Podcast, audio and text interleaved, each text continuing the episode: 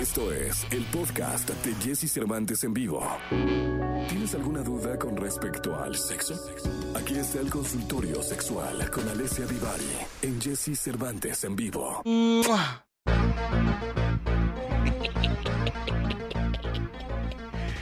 Ay, Dios mío. Bueno, está la sexóloga Divari nosotros. Es miércoles, último día del mes, miércoles 31 de marzo. Oye, ¿por qué le pusieron esa música, eh, pues, pues como turca, eh? ¿A dónde va ahora o qué va a hacer? Que porque ya en 15 días me voy a la vacación. Si todo ¿Otra bien. vez? O sea, pero Ay, otra otra vez. y no me he ido. No, no, hombre, este año lleva tres meses. O sea, pero. Pero creo No que hasta en digo, pandemia viajó usted. Ya me toca la vacación. Sí, con todo y pandemia me voy. Con los cuidados necesarios básicos y así, pero me voy. Ya era justo y necesario. Me voy con mi hermana a Turquía. Entonces nos vamos 15 días. Qué rico. No, qué delicia, la verdad. Que, que envidia de la buena. Exacto. Eh, Yo creo, yo también estaría muy envidiosa de mí misma. Sí, no, totalmente. Vamos a las preguntas, eh, sexóloga Divari, porque... Por favor. Eh, oiga, dígame una cosa, y cuando usted se inspira como el pasado eh, lunes. Se inspiró así totalmente, ¿su roomie le aplaude o, o- o sigue dormida o qué pasa, eh? ¿Sabes que Mi roomie ahora no está, ha estado viajando mucho por su trabajo y ahora estoy sola. Ah, con razón, yo dije, Dios de mi vida, yo estoy ahí, salgo y le doy... muy- Exacto, muy inspirada, pero sí es mi fan. Ella siempre me echa porras, mi roomie. Ah, qué bueno.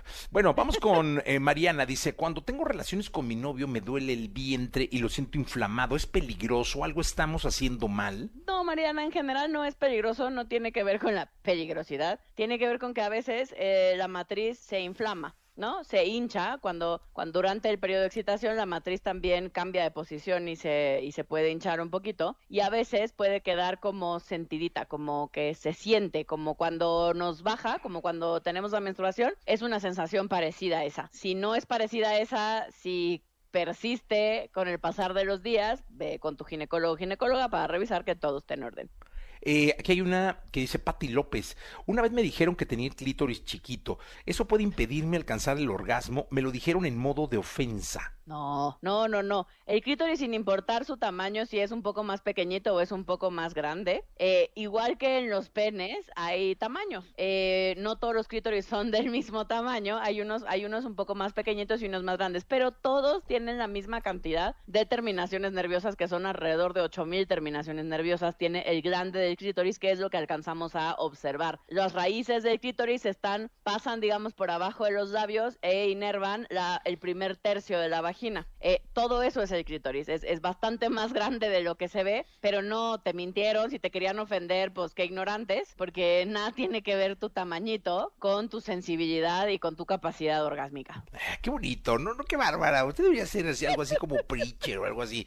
O sea, como motivadora. Karim me dice, ¿es, ¿es normal venirse solo cuando me besan los pechos? Más que normal, no es tan común, ¿no? Pero qué rico y qué padre. Se supone que el 1% de las mujeres tienen esta característica, ¿no? Que pueden tener o alcanzar el orgasmo vía estimulación de los pechos, específicamente de los pezones. Eh, Lorena dice por aquí, ah, no, espérame, es que este está mejor, el de Muriel. Dice, recomienda las bolas chinas. ¿Cuáles son las bolas chinas? Y díganos si les recomienda. Las bolitas chinas son dos pelotitas, dos bolitas que generalmente vienen unidas por un hilito en medio y luego tienen otro como de donde los puedes agarrar, ¿no? Que como una manijita de donde los puedes agarrar. Y estas bolitas chinas tienen varios nombres. La- el más conocido son las bolas chinas, bolas Benhua o bolas de geisha, también se les conocen así. Y pueden tener, tienen peso. Las bolitas chinas pesan y hay de diferentes pesos, está como el estándar, que es el que encuentras prácticamente en cualquier sex shop, y sirven, sí son un instrumento de placer, se siente bien cuando las introduces, pero sobre todo eh, las bolitas chinas sirven para hacer ejercicios del suelo pélvico y de la musculatura vaginal. Entonces las introduces vía vaginal eh, y lo que tienes que hacer es apretar y soltar, apretar y soltar. Estos son los ejercicios que se llaman ejercicios de Kegel, que seguramente los han escuchado por ahí porque son bastante famosillos. Eh, y entonces lo que tienes que hacer estando de pie, porque pues la gravedad hace las suyas y las bolitas van a tender a bajar, ¿no? Tú tienes que apretar para que no caigan. Si de pronto te estresas y aprietas sin querer toda la musculatura vaginal y sientes que aunque estés parado no salen porque estás contraída del, de la angustia, del estrés, del susto, te tienes que poner así como en cuclillas, ¿no? Hincada, para que se abra un poco la pelvis y la vagina. Respirar profundo porque lo que necesitas es relajarte para que la vagina se vuelva a dilatar y ¡puc! caigan. Ah, como es- gallinita vas a poner como un huevito. O sea, el, el tema es no entres en estrés, ¿no? El tema es relájate, no pasa nada. Aún si de pronto sientes que se quedan atoradas, tú relájate, respira profundo, que van a salir. La vagina además tiene tope, no se pueden ir a ningún lado, no se pueden perder en el abismo. Están ahí en tu vagina, tú tranquila. Son, son buenas, sí, son una maravilla. Sirven para tonificar el músculo, los músculos vaginales, toda la plataforma pélvica. Todo esto que de pronto escuchamos también de cuando la vejiga se cae, que en realidad no se cae, se mueve un poco el lugar, pero no se cae.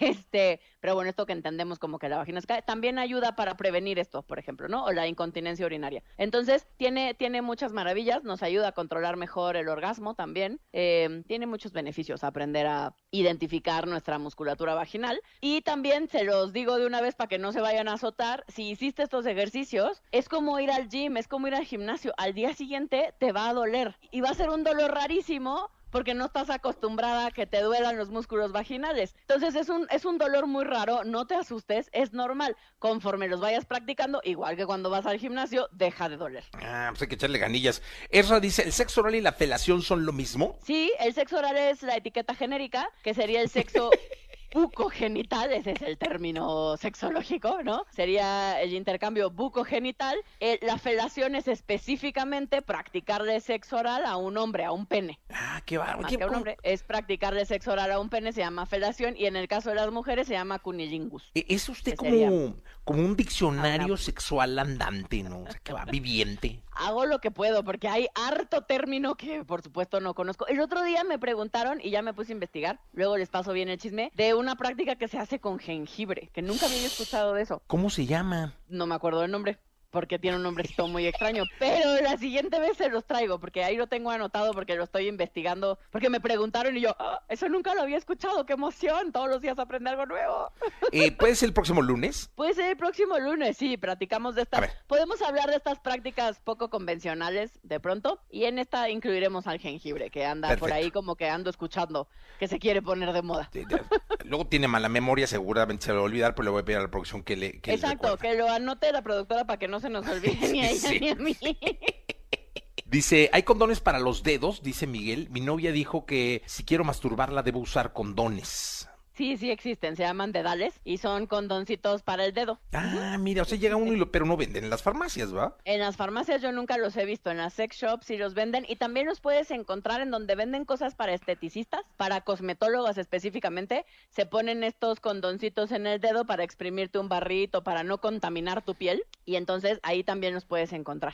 Oye, En, Miguel, en- en lugares donde vendan cosas para cosmeatría. y si no, pues salte a un café o un barecito y consigue otra novia, ¿no? Porque sí, qué, qué cosa tan delicada. o sea. Está bien, pues muy cuidadosa bueno, ella. por lo del COVID puede ser, ¿no? A ver, no, a ver, ponte Pues ahora, pues en realidad si nos quisiéramos, si quisiéramos tener sexo o encuentros sexuales protegidos, pues sí, nos tendríamos que poner condoncitos en los dedos, aplicar el, el microfilm o un condón abierto o un dique dental si le vamos a practicar eh, sexo oral a una vulva, ¿no? Poner un condón masculino si vamos a practicar el sexo oral. También si va a haber penetración, pues usar un, su respectivo condón, ¿no? Pues tendríamos que estar así en mi cadita. Eh, Miguel, le acaban de dar unas ideas bárbaras a tu novia. Yo creo que vas a tener que cambiar de novia, ¿no? Porque con esto que dijo la sexóloga te, te va a querer tener embolsado prácticamente.